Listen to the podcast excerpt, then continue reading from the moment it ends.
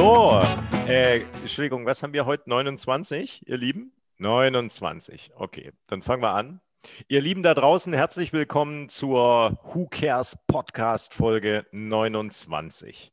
Wer hätte das eigentlich gedacht, als wir vor 28 Folgen damit begonnen haben, dass wir bis 29 durchhalten, weil wir ja praktisch in jeder dritten Folge darauf hingewiesen werden, dass es schon die letzte sein könnte. Also scheint unser Trio unsere Triologie, unsere Troika, unser Dreibund, unsere Dreieinheit, unser Dreiergespann, unsere Dreiheit ganz gut zu funktionieren. Und weil wir drei sind, äh, stellen wir die mal ganz kurz vor.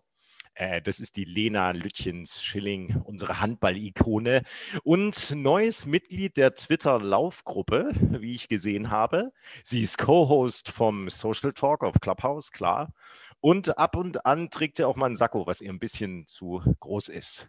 Und weil wir gerade bei Sakko sind, ist das eine blendende Überleitung zu Markus Sekula alias der Krawattenträger lebt in Düsseldorf, arbeitet als Freelancer für Unternehmen und Agenturen im Bereich digitale Kommunikation und er ist digitaler Nomade und hat in Beijing, New York City, in Kuala Lumpur gearbeitet und gelebt. Er mag Fußball, Squash und Outdoor-Aktivitäten. Und dann bin ich noch dabei, Marc Groß, äh, TikTok-Liebhaber und äh, ja, ich freue mich, mit euch beiden heute Folge 29 anzugehen. Und um was geht es heute? Um das Thema Achtsamkeit. Deswegen habe ich die Vorstellung auch ein bisschen ausführlicher gemacht, damit meine Mitgestalter hier, meine Mitgestalterinnen auch merken, dass ich mich achtsam mit ihrer Umgebung und ihrer Person auseinandersetze. Äh, zu Beginn gebe ich immer ein ganz kurzes Intro, so ein bisschen Poesie, mache ich ganz schnell. Magie. Magie spiegelt dich in herzklopfenden Tränen, fließende Szenen. So, ihr Lieben, und wir sind im Thema. Erstmal muss ich sagen, hast du das hervorragend von meiner Website abgelesen. Da, da habe ich mich besonders drüber gefreut, dass da mal wieder einer draufgekommen ist.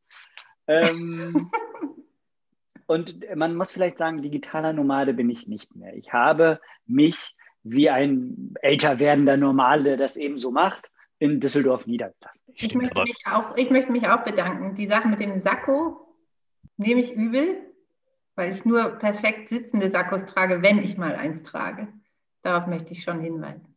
Ja, das sei an dieser Stelle, das sei an dieser Stelle auch äh, angemerkt. Stimmt, so war das auch gemeint. Wenn das nicht so rübergekommen ist, würde ich an der Stelle nochmal klarstellen. Und mit digital Normale meinte ich auch mental. Ne? Also so gerade Abenteuer, Abenteurer sind ja auch immer mental noch Ein, Einmal Nomade, immer Nomade. Da kommt man gar nicht von weg. So ist es. So. Und ihr Lieben, wir setzen uns heute ein bisschen, oder das möchte ich gerne mit euch diskutieren, über das Thema Achtsamkeit. Wieso? Weil dieses Thema, habe ich das Gefühl, gerade im Zuge der Pandemie auch ganz stark beleuchtet wird im Rahmen von Debatten um, wie müssen Führungskräfte sich aufstellen, wie muss man sich um seine Mitarbeiter sorgen ähm, und ähm, das hat verschiedene Dimensionen, das Thema. Für mich hat das eine Dimension, die ein Stück weit darum geht, wie achtsam gehe ich mit mir selber um, im Hier und Jetzt. Und das hat dann eine direkte Auswirkung auch auf mein Agieren im privaten Umfeld und auch auf mein berufliches Umfeld. Und mich wird jetzt am Anfang mal interessieren, ähm, ist euch das Thema geläufig? Ist euch das gewahr? Setzt ihr euch aktiv mit diesem Thema und den Dimensionen auseinander? Was ist eure Perspektive auf das Thema?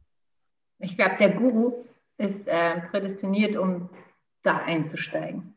Nun, da ich hier schon so irgendwie Guru genannt äh, werde von Social Media, Guru jetzt mittlerweile auch auf Achtsamkeitsguru, ähm, glaube ich, übernehme ich den Ball hier mal von euch beiden. Danke. Ähm, und Achtsamkeit ist natürlich ein Thema, mit dem ich mich sehr intensiv seit vielen Jahren auseinandersetze. Ähm, das hat irgendwann mal angefangen, glaube ich, mit so dem Trend zu Headspace. Hm? Also ich habe 2015 in den USA gelebt und da war das, waren wir da also in den USA ein bisschen weiter als damals in Europa noch. Und da ging schon dieser Trend sehr, sehr stark so zu Apps, die einen so ein bisschen runterbringen, die einen beruhigen.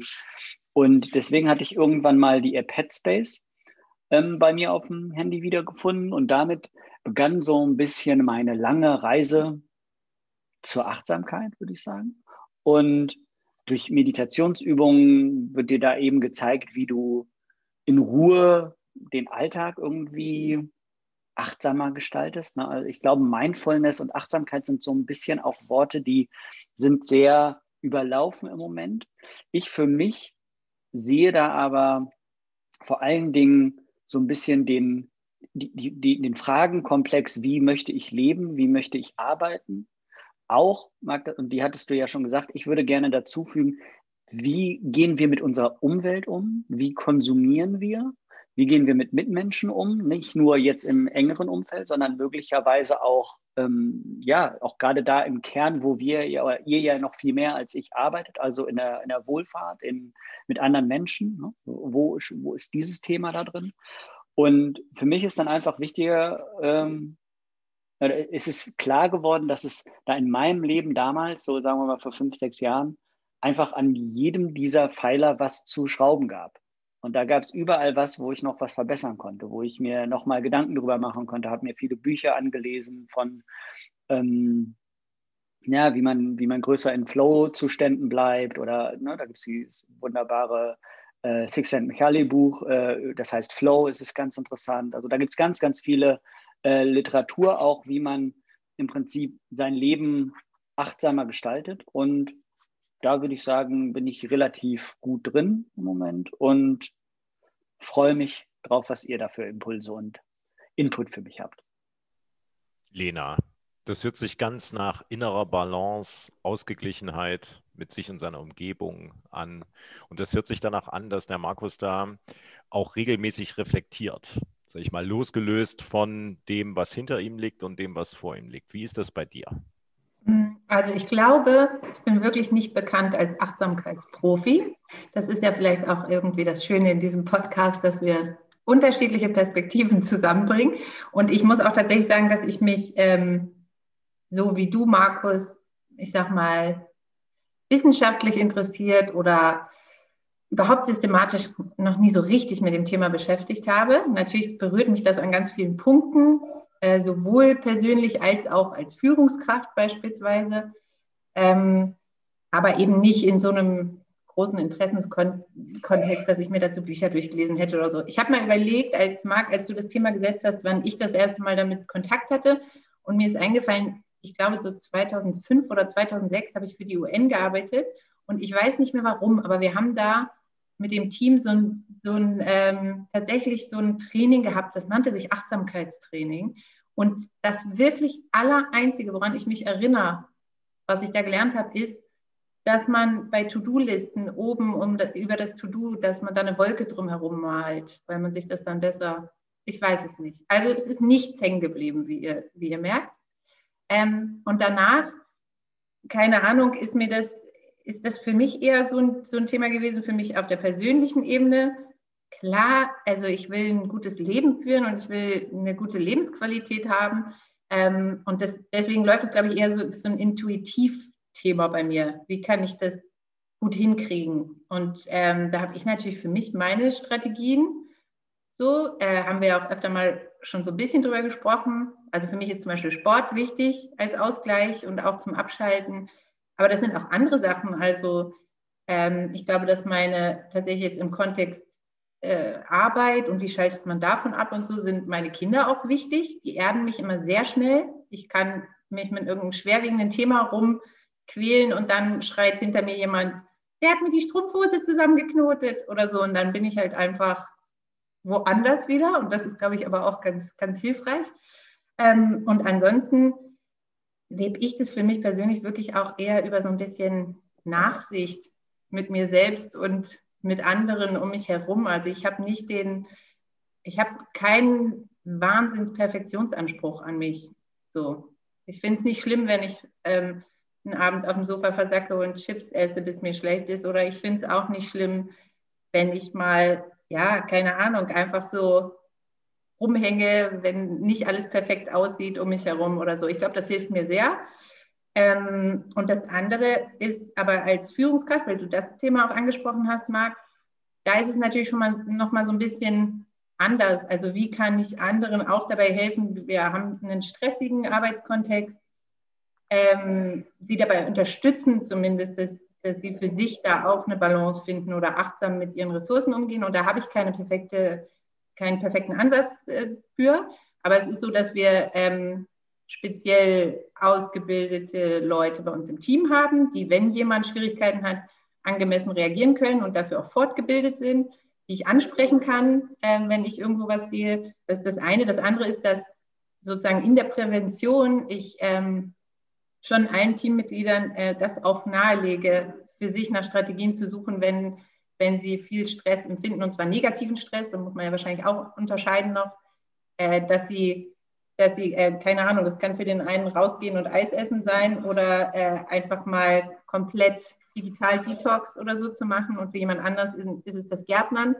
Aber die dabei zu unterstützen und auch immer mitzudenken und anzuzeigen, dass das vollkommen okay ist und auch wichtig und dass es darum geht, dass man sich langfristig gesund hält und nicht, äh, dass man kurzfristig Vollgas gibt, sich, sich tot macht und dann weiterziehen muss.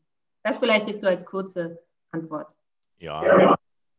Ähm, also ich will das mal aus der spirituellen Ecke, weil das klang jetzt so ein bisschen so an.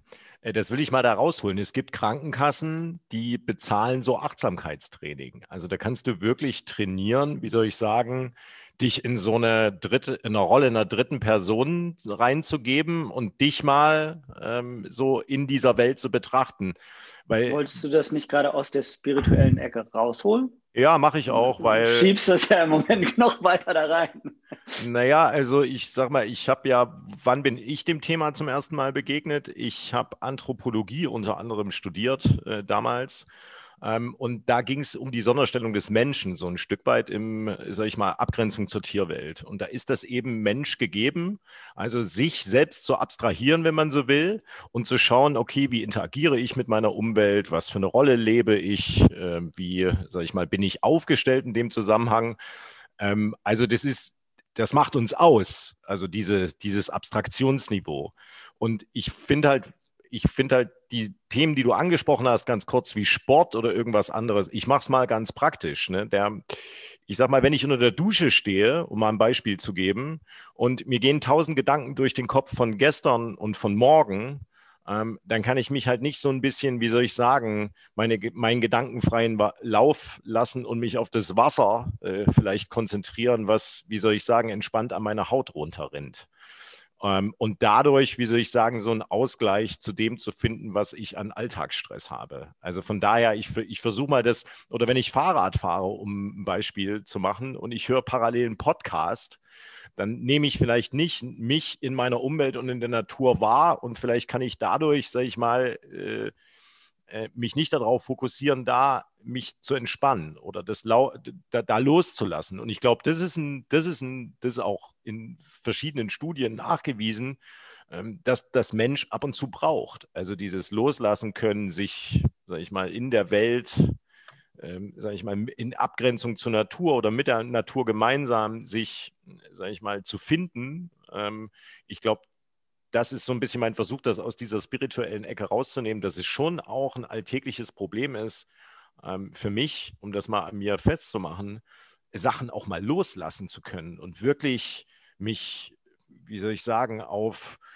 äh, fließendes Wasser zu konzentrieren und mich einfach mal äh, da drin sag ich mal, da loszulassen, ne? sondern es sind immer tausend Dinge, die mich umtreiben. Ähm, es sind Dinge, die ähm, ich über Nacht manchmal nicht loswerde. Ähm, und ich trainiere mir dann aus mir selbst heraus, ähm, sag ich mal, so Eigenschaften an oder so Strategien an, wie ich damit umgehe, dass ich eben doch so einen Ausgleich finde. Und Sport ist da sicherlich ein Signal. Aber sich das bewusst vor Augen zu führen, dass das für einen Einzelnen eine Möglichkeit des Ausgleichs ist, ich glaube, das ist das Wichtige. Und dass es genauso zur inneren Gesundheit gehört, eben solche Themen zu stressen. Das ist mein Versuch, das von dieser spirituellen Ecke wegzubringen, Markus. Aber darf ich da nochmal, weiß ich nicht, eure Einschätzung einholen? Bei mir ist zum Beispiel so, schon immer, dass ich das sehr bewundernswert finde, wenn Menschen, also da sind Leute ja einfach unterschiedlich, wenn Menschen zum Beispiel so total gut so vor sich hin puzzeln können. Schon früher. Ich habe Freundinnen, die können zwei Tage lang ein Fotoalbum bekleben oder sowas. Ne?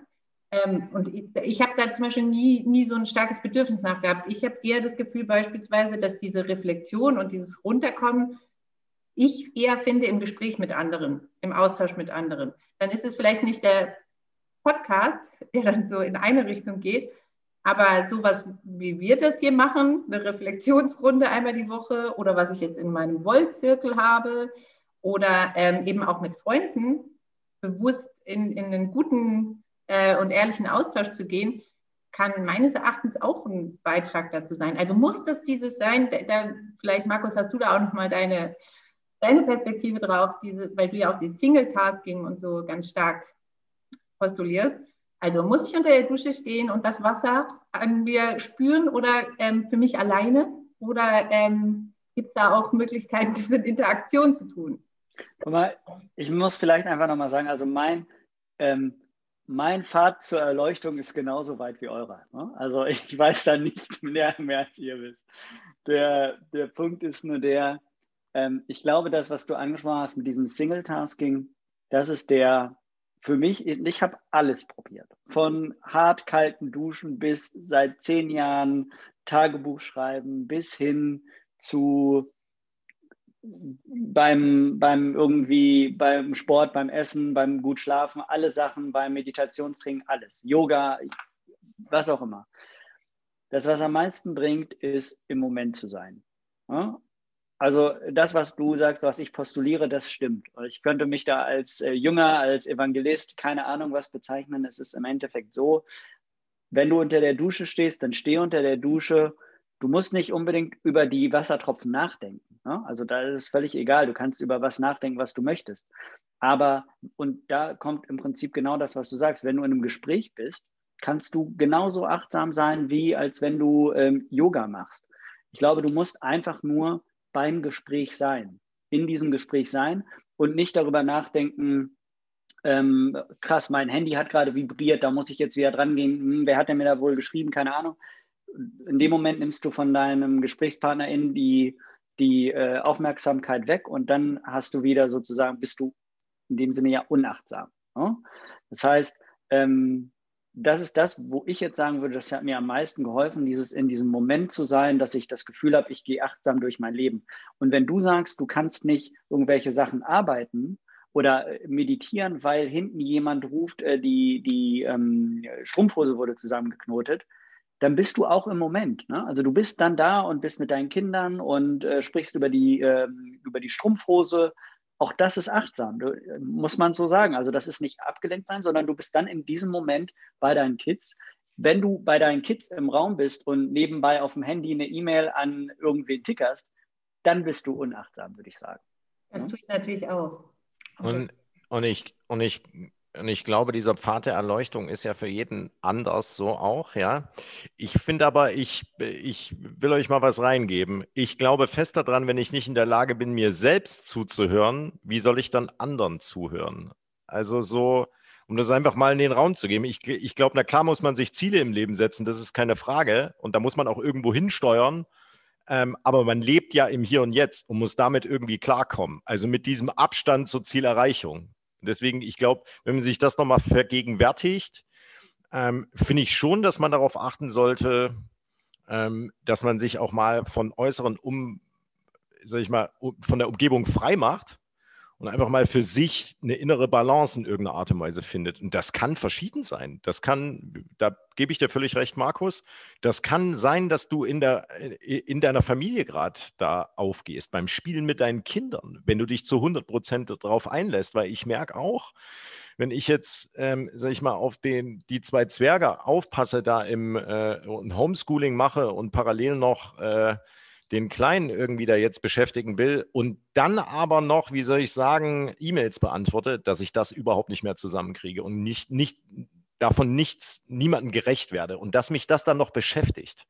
Das heißt, am, am nächsten Morgen, wenn ich aufwache und trinke dann einen Kaffee oder so, dann denke ich mir, ey, da hättest du dich aber ein bisschen mehr konzentrieren sollen. Dann hättest du halt entweder eins von den Sachen gemacht oder also mir selber geht das dann nah und dann versuche ich mir auch immer wieder das Ziel zu setzen, so ein Stück weit im Hier und Jetzt da einfach Raum zu geben und mir dann Zeiten auch zu setzen, zu sagen, gut, ich mache das jetzt 30 Minuten lang intensiv, bin ich dafür da, bringe dann auch die notwendige Geduld auf beim Homeschooling, so schwer mir das fällt, ähm, aber versuche mich darauf wirklich zu fokussieren, weil dann bin ich auch im Nachhinein gut mit mir in Balance, weil ich mir dann denke, okay, du bist jetzt dem Gegenüber auch gerecht geworden. Und deswegen finde ich, ist es gerade jetzt in so einer Phase, um, das will ich nochmal reingeben, in dieser Corona-Phase, sind es für mich andere Instrumente als vielleicht außerhalb von Corona. Dieser Podcast hier ist für mich so ein Instrument, wo ich mich darauf vorbereite, wo ich mich darauf einlasse für eine Stunde pro Woche und ähm, was mir dann am Ende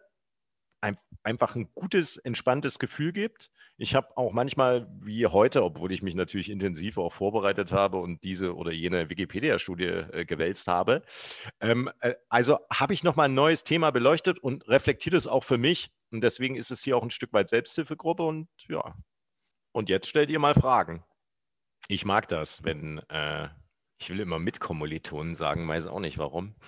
Aber wenn die anderen Teilnehmer der Selbsthilfegruppe auf sich gegenüber, auf den Gegenüber zeigen, was die Fragestellung gibt, äh, ich denke, dass ich heute im Übrigen auch schon, sag ich mal, mein Wortkontingent aufgebraucht habe bei dem Thema. Das heißt, ihr müsst jetzt schon noch ein bisschen stärker reinkommen, ihr Lieben. Und wir fangen ganz, ganz gern mit Markus an. Ähm, es gibt so ein schönes Buch von Simon Sinek, das heißt Start with Why. Das werden, werdet ihr möglicherweise kennen. Das wird da draußen bestimmt auch die ein oder der andere kennen.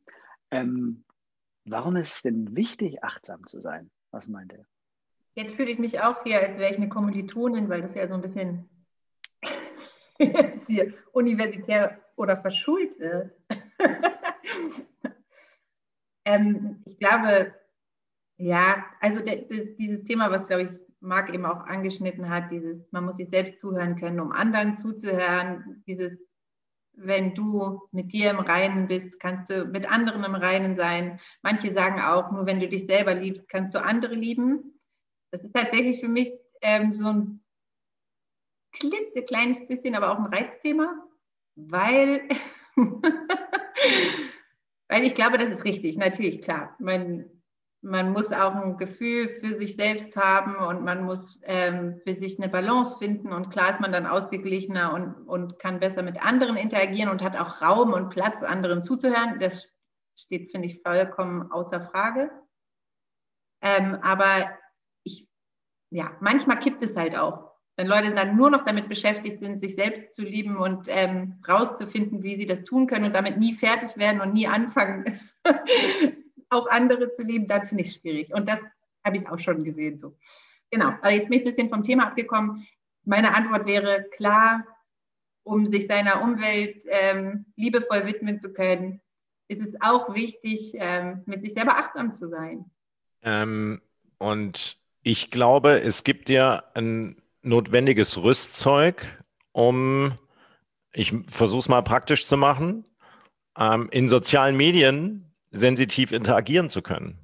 Ich glaube, es, wenn du mit dir selbst achtsam umgehst und dieses Thema noch ein bisschen stärker, sag ich mal, bei dir selbst verankerst, dass du auch in der Lage bist, wie soll ich sagen, zwischen den Zeilen zu lesen. Und das schafft die Voraussetzung auch, so kommunizieren zu können. Weil ich erlebe ja gerade in sozialen Medien, dass es da relativ schroff zugeht. Ich erlebe aber auch, dass ich immer wieder Personen sehe, die in der Lage sind, Kritik zu äußern, und zwar konstruktiv, die das mit der notwendigen Sensibilität machen.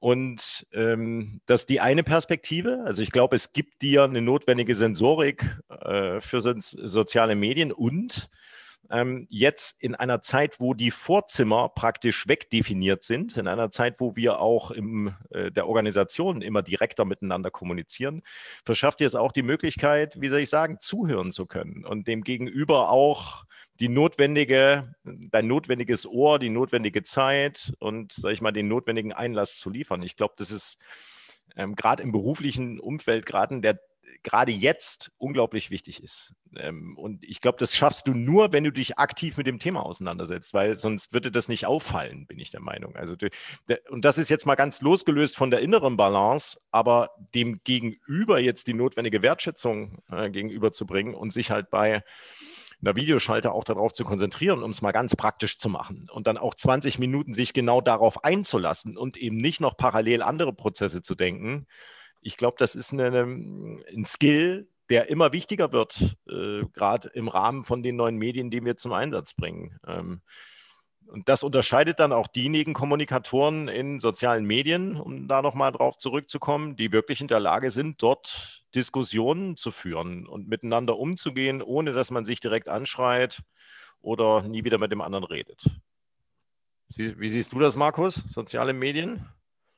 Ich glaube, so Achtsamkeit generell gibt uns einfach ähm, auf Dauer die Möglichkeit, sich diesen ganzen Wust an Informationen, den wir so haben, ob das in sozialen Medien sind, ob das im Fernsehen, im Umfeld, keine Ahnung ist, sich dem zu stellen und rauszufinden, was für einen wirklich wichtig ist oder nicht. Ich glaube, das ist das, wo ich jetzt sagen könnte, das ist das, was mir am praktischsten diese ganze Achtsamkeitssache bringen würde. Ob es jetzt diese Meditation mit Headspace damals war oder diese Single-Tasten, ist alles das Gleiche.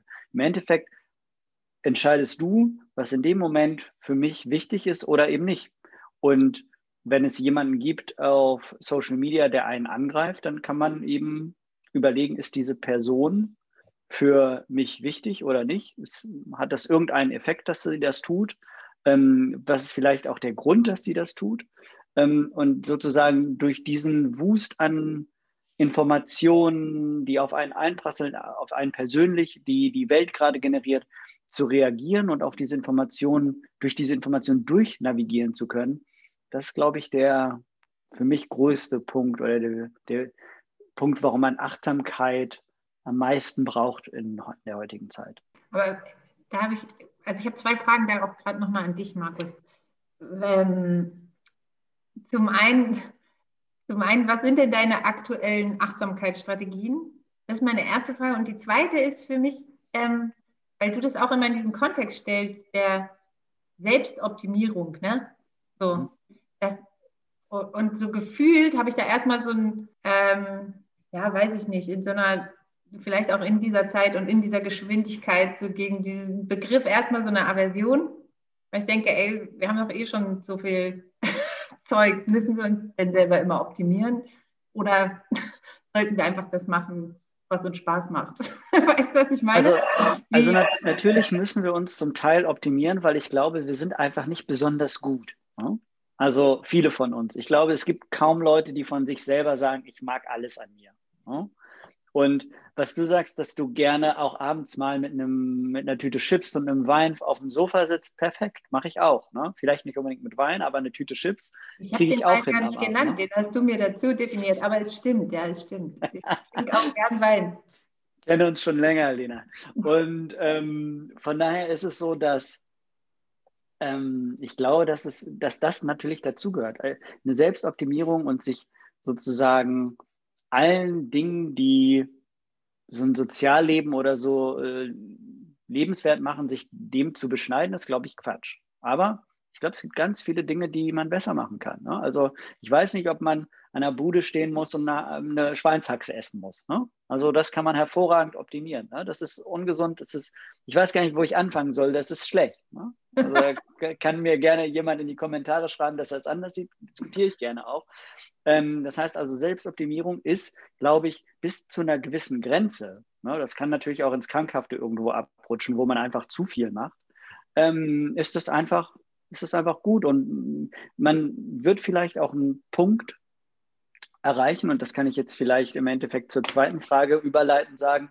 Ich mache zum Beispiel in diesem Jahr jedes, jeden Tag Yoga. Jeden Tag eine, eine Stunde mit äh, Sport, Yoga, Meditation. Also eine Stunde, egal wann, habe ich bis jetzt super hingekriegt und ich wüsste auch nicht, warum ich es nicht mehr machen sollte und sogar über das Jahr hinaus. Ähm, empfinde ich als Achtsamkeit. Mhm. Aber der Punkt, den das bringt, ist, dass man sich selber einfach danach deutlich stärker fühlt, deutlich besser fühlt. Und diesen Punkt, den möchte ich einfach gegen gar nicht, den kann, den kann mir niemand mit irgendwas anderem bezahlen. Also da kann ich noch so einen tollen Auftrag haben, wenn ich das Gefühl habe, äh, der bringt mir nichts und alles Geld der Welt, was reinprasselt, ähm, ist äh, nur auf mein miserables Haupt. Das hört sich furchtbar aus, aus dem Englischen übersetzt an, aber so ist es. My, my miserable self. ähm, damit kann ich nichts anfangen. Weißt du? Das heißt, also ich habe einfach das Gefühl, dadurch, dass ich jetzt diese Yoga-Sache mache und unheimlich viel in der Pandemie, wo ich sonst keinen anderen Sport mache, unheimlich fit bin, so fit bin wie seit Jahren nicht mehr, ähm, habe ich einfach das Gefühl, das ist ähm, extrem achtsam und macht mich extrem viel glücklicher, stärker, besser, I don't know, welch, was am besten trifft. Hm? Ja. Dann schließe ich da meine Frage gleich auch an dich an, Marc. Was sind denn deine Strategien jetzt aktuell? Ja, na, also die, die sind schon jetzt ein paar Monate, ist das einfach stärker in mein Leben gerückt, sage ich mal ganz ehrlich. Also ähm, ich hatte das schon mal in der Phase, wo ich als Pressesprecher aktiv war, dass ich regelmäßig wie soll ich sagen, bei Familiengeburtstagen am Grill stehend mit der Grillzange den Roster, wie wir in Thüringen sagen würden, von links nach rechts gedreht habe. Und mit einmal habe ich einen Anruf gekriegt oder eine E-Mail ist aufgepoppt und ich war total aufgeregt, weil ich bin ja Pressesprecher und muss immer erreichbar sein, wenn ihr so wollt. Und das heißt, ich habe schon beim Grillen immer das Gefühl gehabt, oh Gott, wenn jetzt, wenn es jetzt gleich klingelt und so musst du rangehen, du musst es bei deiner Familie entschuldigen. Die wissen das zwar, aber trotzdem ist es immer. Und ähm, dann bist du rangegangen und dann hattest du, ich hatte auch dann immer so eine, keine Ahnung, ich kann, wie so eine, wie so eine Grundanspannung. Also so ein Grundlevel an Anspannung. Und damit kannst du ganz gut mal einen Monat umgehen, finde ich. Und dann nach ein paar Monaten, ähnlich wie jetzt in der Pandemie, entwickelst du automatisiert sowas wie eine Strategie, wie du damit umgehst. Und ähm, ich habe jetzt mir dann zum Beispiel innerhalb der Pandemie auch einfach Regeln gesetzt. Also ich gehe nach 19 Uhr eigentlich seltenst an irgendwelche dienstlichen E-Mails ran. Ähm, sondern ich äh, versuche mich wirklich dann in dem Raum einfach mal auf andere Dinge zu konzentrieren. Ja? Ähm, oder dass ich mir auch sage, okay, am Samstag ähm, da bin ich jetzt auch nicht der, der regelmäßig auf sein Handy guckt, was für eine E-Mail ist da jetzt gerade da. Und das habe ich früher anders gehandhabt. Und ähnlich ist mir das dann als, als Pressesprecher, ist mir das nicht einfach gefallen. Ihr werdet lachen, weil du ja da immer Standby-Phasen hast. Das heißt, ich bin nie aus diesem Rhythmus rausgekommen, plus obendrauf du musst dann jetzt am Samstag noch Pressemitteilungen verfassen und die sind vielleicht sensitiv. Du musst auf jedes Wort achten und natürlich geht dir, selbst wenn du da Sparring machst mit deinem CEO, in dem Moment irgendwas verloren.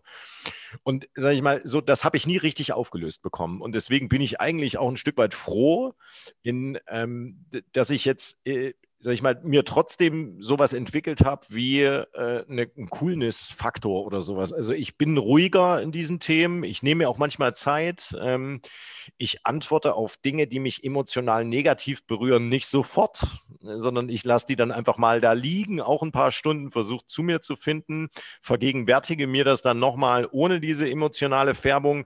Das mag für andere gang und gäbe sein. Also so vielleicht haben da manche das in ihrem Naturell, dass sie da damit umgehen können. Ich musste das hart erlernen und äh, jetzt fahre ich aber ganz gut damit. Und so ist das immer wieder aber auch für mich ein neuer Aushandlungsprozess. Also das ist nichts, was ich dann einfach habe und dann jetzt da die Anforderungen, die ich als Pressesprecher habe, war natürlich ganz andere als wie jetzt äh, als Landesgeschäftsführer und dementsprechend war das wieder ein Aushandlungsprozess jetzt im Zuge der Pandemie, wie ich mit diesen Themen umgehe. Und das bedeutet, das sind für mich praktikable Strategien, dass ich mich auch immer wieder daran erinnere, dass ich mir Raum für mich selber nehmen muss. Und ich sage euch ganz ehrlich, ich äh, will auch mit mir klarkommen. Also das heißt, ich habe das vorhin angedeutet, dieses jemandem gerecht werden. Und du kannst natürlich, das wisst ihr beiden auch, nicht immer allem gerecht werden, aber ich will schon für mich am Ende der Woche irgendwie einen guten Strich haben und sagen, hey, du hast dir genug Zeit äh, für deine Kinder genommen, du hast dir genug Zeit, mal mit ein, zwei Freunden, die dir wichtig sind, zu sprechen, du hast einen geilen Podcast gehabt und hast nicht wieder kurzfristig abgesagt. Und ähm, dann ist, das sind für mich so die Strategien, mit denen ich da alltäglich umgehe. Was sind deine Strategien, Lena? Naja, ein paar habe ich ja vorhin schon genannt, aber also das, was Marc jetzt gerade gesagt hat, da habe ich keine perfekte Strategie, sondern es ist echt immer ein, ein Balanceakt. Aber da, das ist sowieso mein Eindruck. Ne? Das ist ja bei vielen Dingen im Leben. Es ist immer, wenn es zu viel davon ist, schlecht und zu wenig auch. Und genauso dieses ähm, Arbeit, Familie, Freunde, Dreieck, das kippt immer zu einer Seite hin und die nächste Woche balanciere ich es wieder in die andere Richtung aus. Das ist eigentlich ähm, schon immer so gewesen und jetzt ein bisschen besondere Situation, weil ich eben die ganze Zeit hier von zu Hause aus arbeite. Das macht echt nochmal einen großen Unterschied. und führt zumindest dazu, dass ich echt morgens und abends äh, auf jeden Fall Zeit mit den Kindern habe und ich sozusagen auch oft mit denen Mittag esse, was ich davor lange Zeit nicht machen konnte. Und natürlich auch, ähm, genau, Homeschooling-Zeiten übernehme und fest einplane und äh, in der Firma kommuniziert habe und so. Das sind jetzt schon, deswegen habe ich da irgendwie nicht mehr so einen, so schlimmen, äh, keine Ahnung, Ausgleichsbedürfnis und natürlich die Wochenenden sind ja auch einfach immer wichtig. Ähm, ich glaube, das wird auch nochmal cool jetzt. Wir haben das Thema Garten ja schon gestriffen. Marc möchte ja darüber auch gerne nochmal ausführlicher sprechen. Da steige ich ja gerade voll ein. Äh, ich habe ganz viel gepflanzt letztes Wochenende Matsch oder vorletztes, weiß ich nicht mehr, wann wir das letzte Mal gesprochen haben. Äh, ja, keine Ahnung. Also ich bin da immer Lernende, deswegen auch interessiert daran, wie andere das machen. Aber ähm, ja, alles in allem hilft mir, glaube ich, zwischendurch mich und auch meine Arbeit und so nicht zu ernst zu nehmen, sich immer mal zu erden. Also Humor ist für mich schon wichtig auch. Und genau, und ansonsten sind es diese, diese Sachen, also körperlich auf Ausgleich achten, weil ich merke das schon, wenn ich irgendwie ein paar Tage am Stück keinen Sport gemacht habe, dann bin ich echt unausgeglichen. Und für mich ist, ähm, und wenn ich, wenn ich irgendwie zu viel in dieser Arbeitswelt versunken bin, dann kriege ich das auch ganz schnell angezeigt an der Länge meiner Zündschnur den Kindern gegenüber. Das ist für mich immer so ein totales äh, Signal. Also ich hatte gerade äh, vor ein paar Tagen so eine Situation, wo ich meinem Sohn geholfen habe beim Homeschooling und dann ist mir, also aus eigener Blödheit, der Tee auf seine ausgedrückten Zettel und dann kam der andere Sohn rein und dann habe ich den erstmal richtig angemotzt. Dann haben die mich beide angeguckt und haben so, Mama, du sagst immer, man darf seine schlechte Laune nicht an anderen auslassen. Und dann war ich natürlich so, ja, okay, okay, ihr habt total recht. ich bin der Oberidiot, ihr könnt nichts dafür. Ähm, ich mache jetzt mal hier Laptop zu und so und jetzt machen wir das nochmal in Ruhe weiter. Also das heißt, ich habe da ein ganz gutes Regulativ auch und daran merke ich immer, wie angespannt ich bin. Und wenn sowas passiert, dann weiß ich so, jetzt muss ich einfach mal echt eine Runde laufen und, und andere Sachen machen, mich auf mich fokussieren. So. Aber es ist, achtsam. es ist achtsam, aber ich, ähm, es ist auch der Spiegel, den ich bekomme. Ne? Ich weiß nicht, wie das sein würde. Das denke ich öfter mal, wenn, wenn du zum Beispiel, ähm, oder ich sehe das auch bei Kollegen, die, die ich erlebt habe, die zum Beispiel einen Burnout bekommen haben, das waren eigentlich nie die, das waren immer, fast immer junge, super ehrgeizige Frauen ohne Kinder, die einen Wahnsinns-Perfektionsanspruch an sich hatten.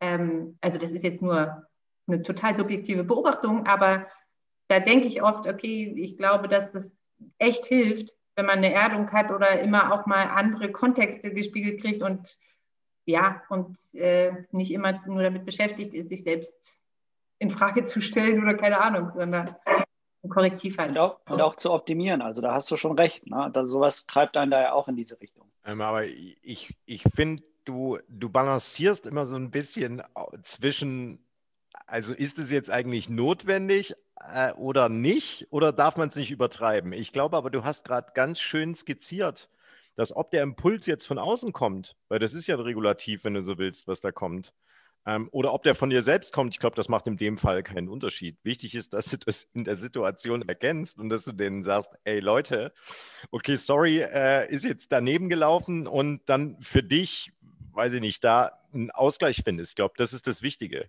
Weil klar hast du, ich finde den Punkt ganz wichtig, dieses sich nicht zu ernst nehmen. Ne? Also über sich lachen können und so und auch mal loslassen können. Das finde ich ist genau ein ganz wichtiger Aspekt. Ähm, aber eben, ich glaube schon, man muss bei manchen Gedanken, ich bin da auch sehr verhalten bei manchen Themen, ja. Also, wo ich mir dann denke, ist es notwendig, in dieser epischen Breite das zu debattieren?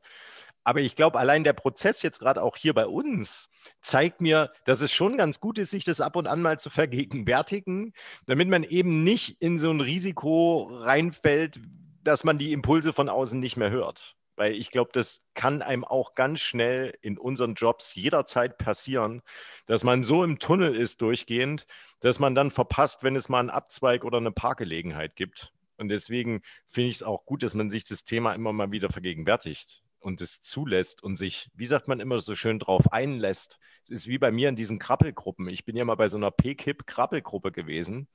Und es war für mich, sage ich mal, schon eine Herausforderung, da jetzt also einfach von mir aus mich dann in diese, man berührt sich und man so die Kinder und es hat sowas.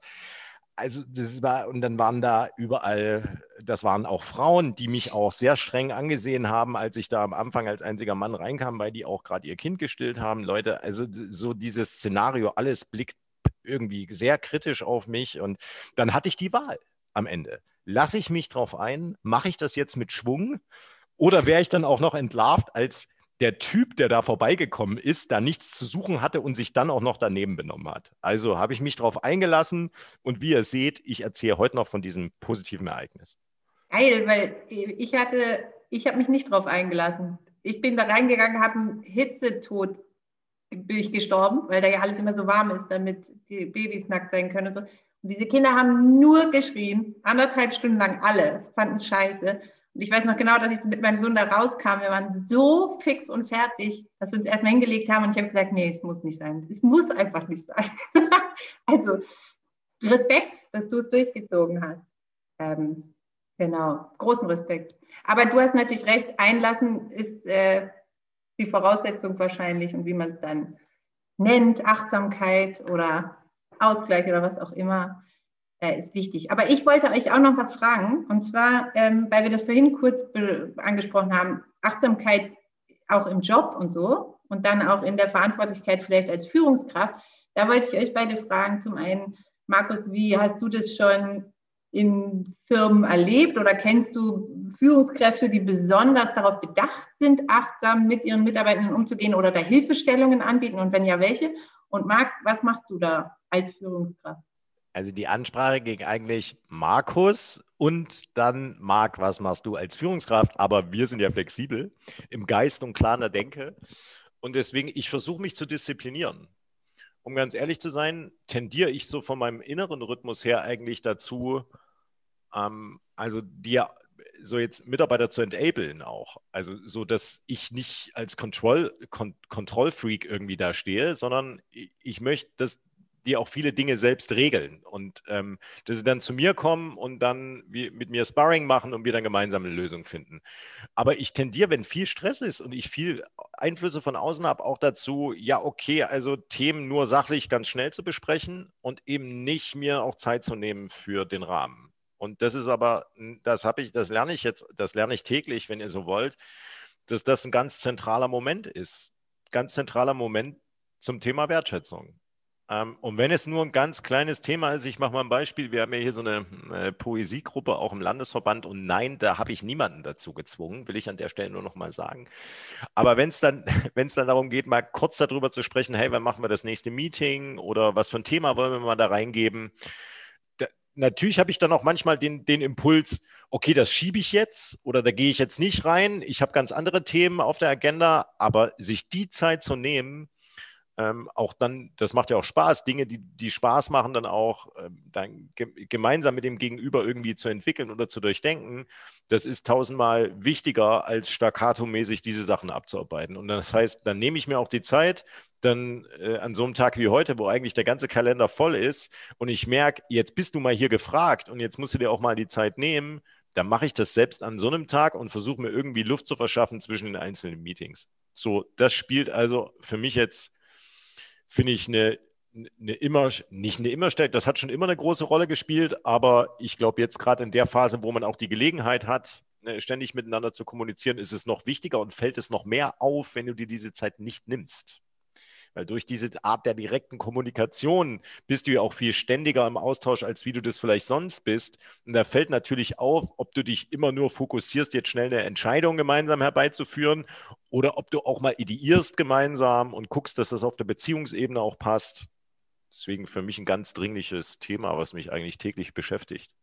Hm, ich würde das vielleicht so sehen, dass ich, ich würde das zweiteilen. Also ähm, ich glaube, ich hatte so gut wie noch nie einen Auftraggeber oder eine Führungskraft, die ich als per se besonders achtsam mit sich selbst empfunden habe.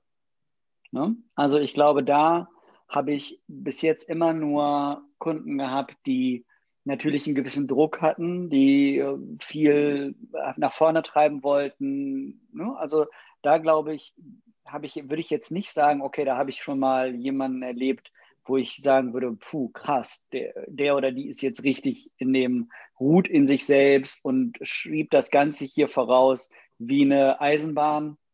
Das würde ich nicht sagen. Auf der anderen Seite muss ich gerade jetzt auch im letzten Jahr sagen und ähm, zum Teil auch davor, vor allen Dingen bei einem jüngeren ähm, Mitarbeiterinnenkreis, ähm, waren die Leute immer sehr achtsam wenn es um die MitarbeiterInnen geht.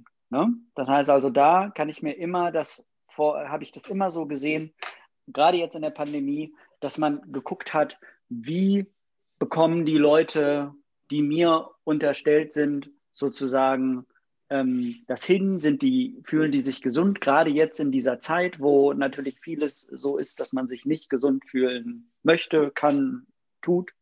Und ich glaube, in dem in diesem Bereich sind im Moment sehr, sehr viele ChefInnen sehr achtsam. Also da, da, muss ich den, mit denen ich zusammenarbeite, auf jeden Fall ein Kompliment machen.